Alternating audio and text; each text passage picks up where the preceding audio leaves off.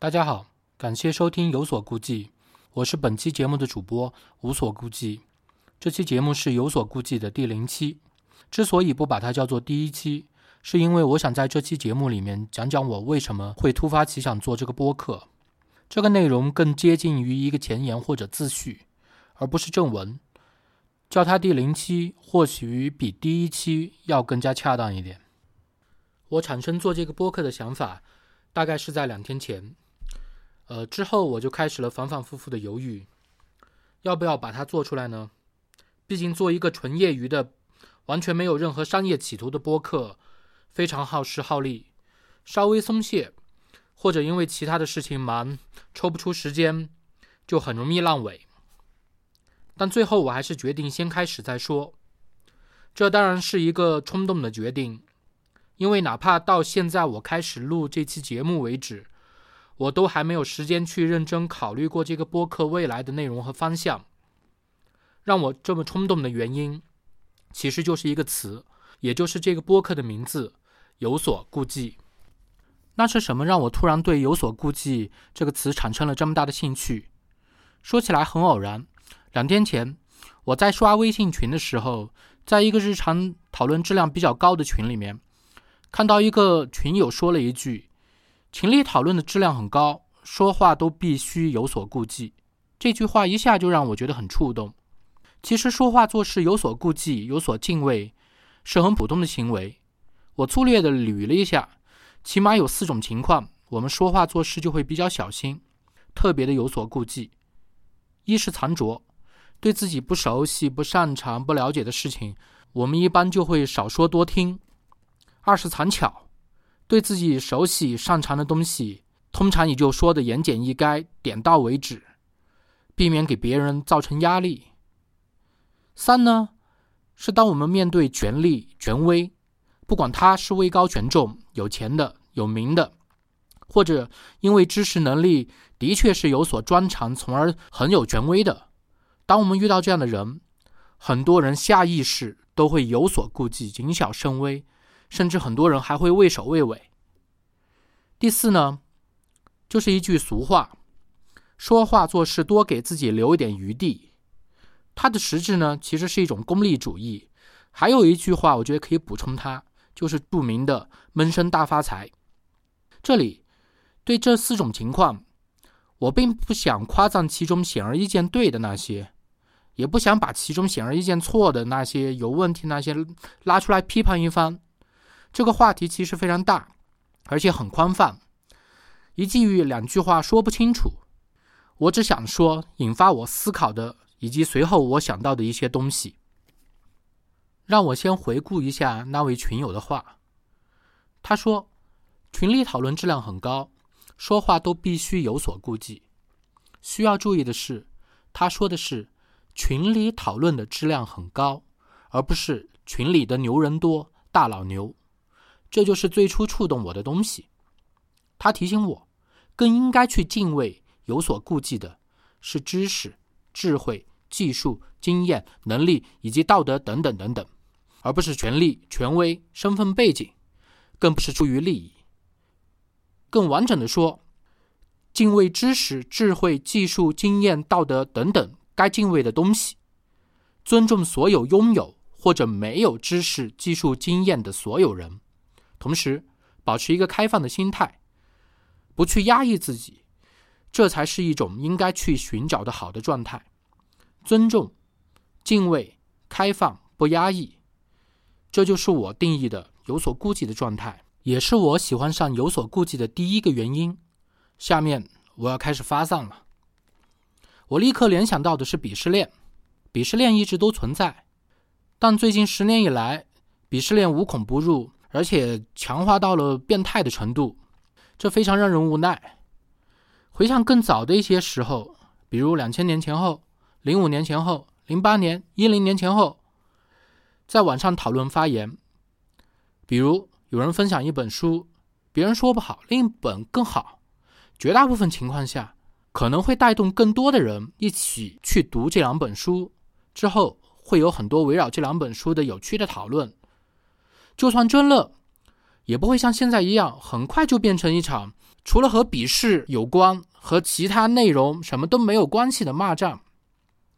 特别需要说明的是，我个人非常反对诸如“艺术不该有笔试”这类和稀泥的屁话。艺术有高低，思想有深浅，商业、政治有优劣，体育还要分个胜负。居然高下的差别是客观存在的，那么无视差别去强行弥合，不仅不可能消除鄙视，还会导致价值标准的错乱。这也就是我们现在非常无奈但必须要面对的现状，因为它出发点就错了。在我看来，鄙视链越远越烈的原因，嗯，怎么说呢？这个话题太大，太复杂，一句话两句话说不清楚。我换一个角度，既然鄙视链是现实，那么怎么做才能尽可能的减少鄙视链对我们自己的影响？首先，当然是要避免参与已经只剩下鄙视链的讨论，那毫无意义了。但更重要的，我觉得是要时刻压制自己无谓的自尊心，要避免玻璃心，捍卫自己的心头好是最好的。是非常无聊，甚至经常只会显得自己很无知的事情。别人的观点、意见、推荐不一定比自己喜欢的好，但万一好一次，就可以帮助自己提升眼界。接受批评，接受贬低，不要太顾及别人的态度，而时时对自己的自尊心、玻璃心有所顾忌，总是没有错。我接着往下面发散。我想到了社交网络和推荐算法的问题，这是一个很热门的话题，尤其是社交网络和推荐算法导致我们只看到我们喜欢的信息，而后我们不喜欢的但重要的信息绝缘了。这个话题，不管是文章还是播客，中文还是英文，都有很多很精彩的观点和论述，我这里就不重复了。但我觉得不能忽略的一个关键问题是，投其所好的进行内容供应。并不是从推荐算法、社交网络开始的，也不是从互联网开始的，甚至不是从广播电视、报纸、书籍开始的。我没有做过严谨的考据，但我相信，从内有内容生产那一天开始，就一定有了。但是，科技的进步让研究人的喜好和提供人喜好的内容这两方面都变得更容易了，所以这个问题。在我们这个时代加剧了。过去，我们的前人没有被投其所好的内容提供者困住，现在我们依然不会。哪怕他们现在有社交网络、推荐算法，未来还会有更多更先进的技术。但实际上，我们的前人用来突破投其所好的方法，对我们现在依然适用，无非就是克服自己的懒惰。对自己的爱好、观念、特长、关注的领域范围有所顾忌，对外面的世界保持足够的敬畏和好奇。好了，上面这三点，找准要有所顾忌的对象，对自己的自尊心、玻璃心有所顾忌，对自己的关注范围有所顾忌。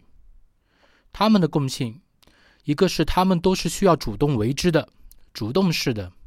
一个是他们都是求进步、求改善、求成长的，但有一个东西，也是生活在当下需要有所顾忌的，但它的特点恰好和上面三点正好反过来，它是被动的、求生的，而且就算你无所顾忌，也不可能不受到它的侵扰。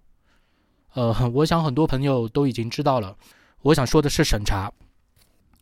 其实我并不想涉及这个话题，因为作为一个以有所顾忌为宗旨的播客，这个话题显然超纲了。但不讲，不意味着可以回避。审查其实是无处不在的，而且除了我们最为熟知的政治审查之外，更为广泛存在的其实是来自商业的审查。为了销量，为了迎合顾客，并最终操纵顾客，必须说什么，不能说什么，如何玩弄话术。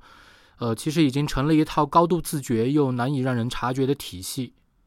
熟悉反主流、地下艺术的朋友，呃，我相信一定知道，地下艺术最为重要的理念之一就是反商业，而反商业的核心其实就是要反对商业体制对言论和自由表达的钳制。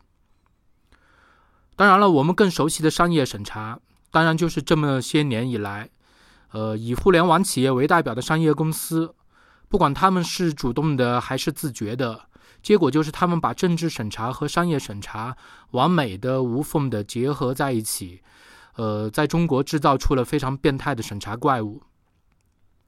但这只是一方面了。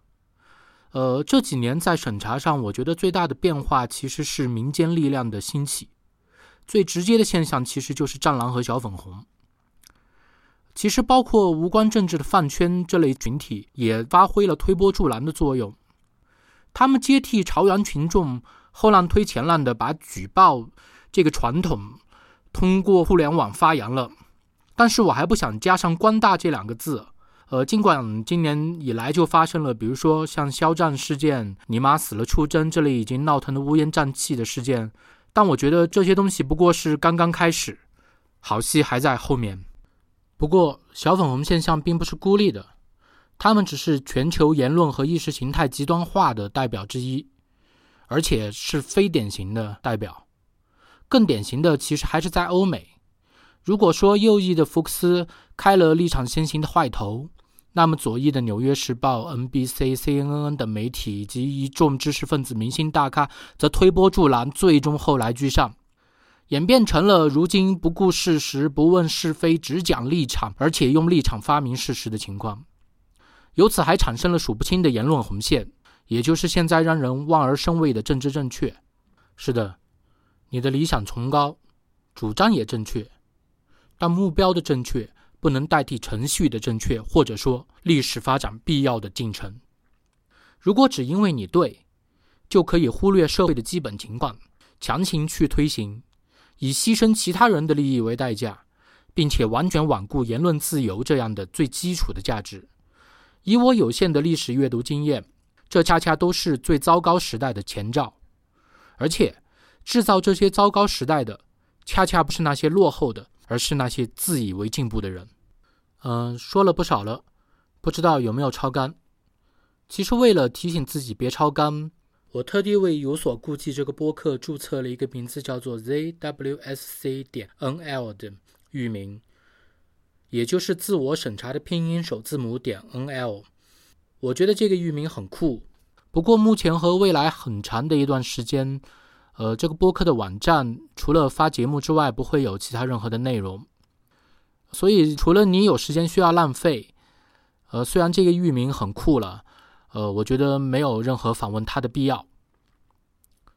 在开始录制这期节目前，我想到了一个点：如果拿播客是不是有自我审查来进行一个划分，有的我叫它有台，没有的就叫它做敌台。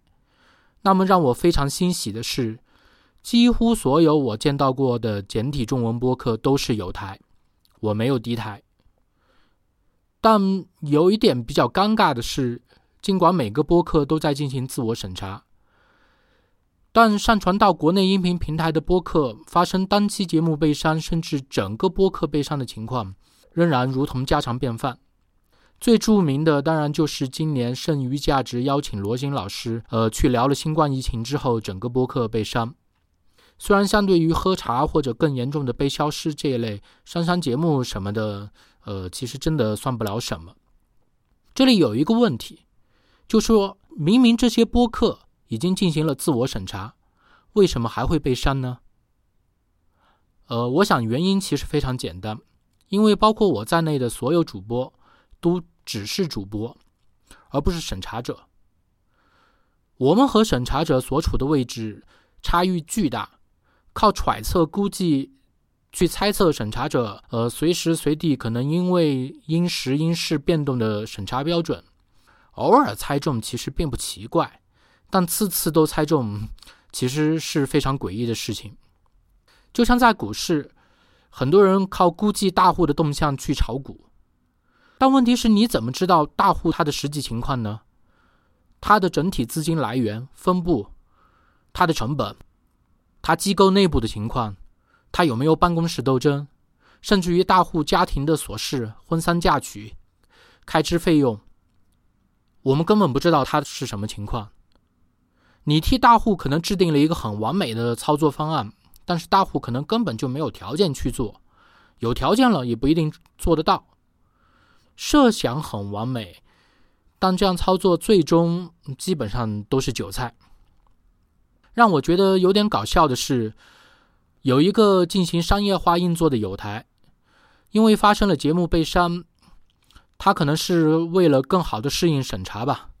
自作聪聪明的推出了用 RSS 订阅的原版和一个上传到墙内平台的所谓中国特供版，但现在这个环境，不管你的内容是什么，这个举动本身其实已经可以定性成两面人，彻底把你搞死了。